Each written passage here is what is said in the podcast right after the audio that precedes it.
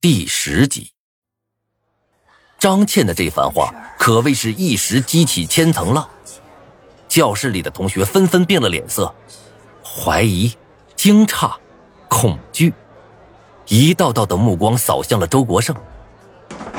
周国胜的同桌也马上站起身，远离了他。由于动作太快，还摔了一跤，还没等起来，就手脚并用朝前爬去，连鼻子都被磕破了。也浑然不觉。一时间，周国胜周围一米竟然空无一人。周国胜也没想到张倩会玩这一手啊，先是一愣，随后眼就红了。哎哎哎哎，你说什么啊？你再给我说一遍。我说你就是狼人之一。张倩的身子在颤，但是语气却很坚定。你胡扯！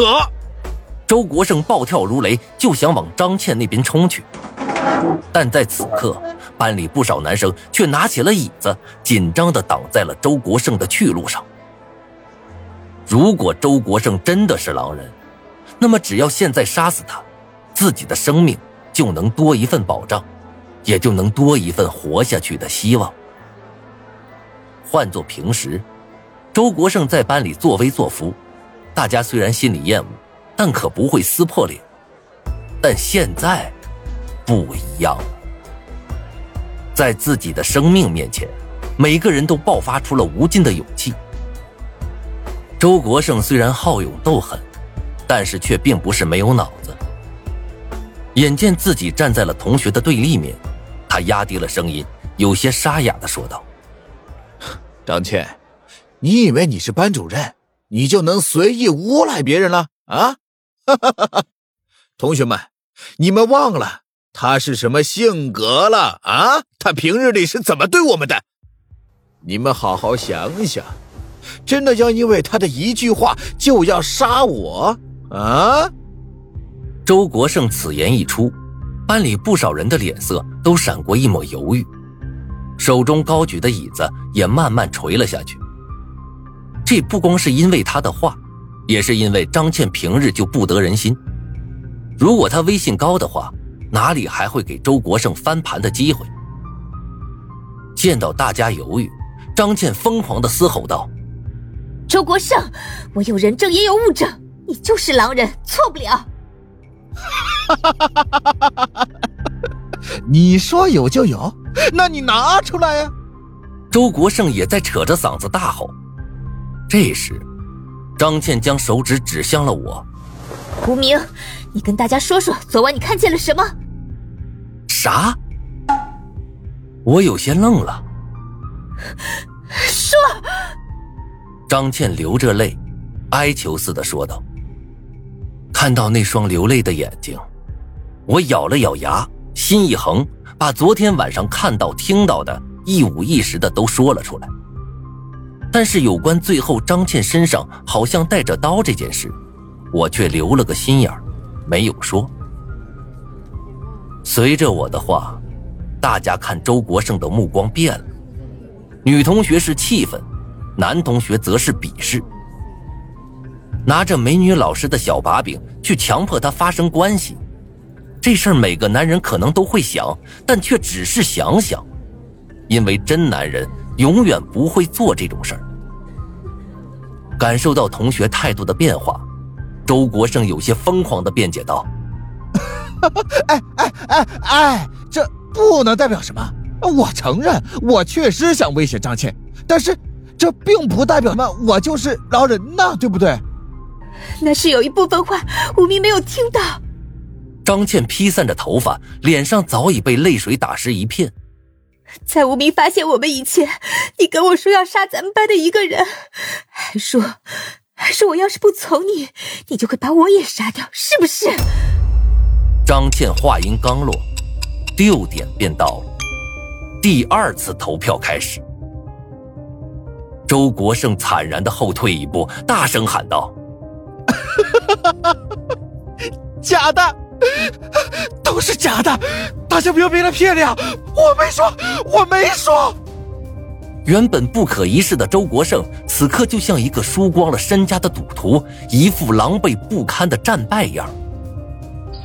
但就算是这副模样，也丝毫阻挡不了死亡的到来，仅仅是图添笑柄罢了。短短半分钟，周国胜名字后面的票数就达到了三十六票。换句话说，他现在已经是个死人了。狼人杀的游戏规则：投票过程中得二十六票以上者，将会半小时后抹去。而此刻，周国胜的票数早就已经破了这个关卡，还在往更高的票数上走去。周国胜看着手机上的投票结果，面色呈现出一种诡异的红色。他深吸了一口气，眼珠凸的简直像要掉出来一般，分外吓人。他就用这双眼怨恨的扫视着我们，仿佛要把我们的模样深深的烙印在脑海里一般。你们给我记住了！我就算是死，我也不会放过你们。说完这句话，周国胜走到窗户边，纵身一跃。我赶忙冲到窗户边往下看去，地上一片血肉模糊，隐隐约约间红的、白的、绿的，洒了一地。就像是开了染色坊。我捂住自己的嘴巴，冲出了教室，到厕所里哇的一声就吐了。这天晚上我没有守夜，因为我们班一行人再次去了警局。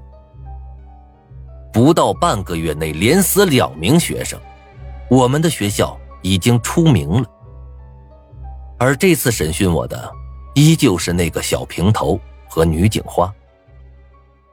取证的过程并不有趣，甚至可以说有些无聊。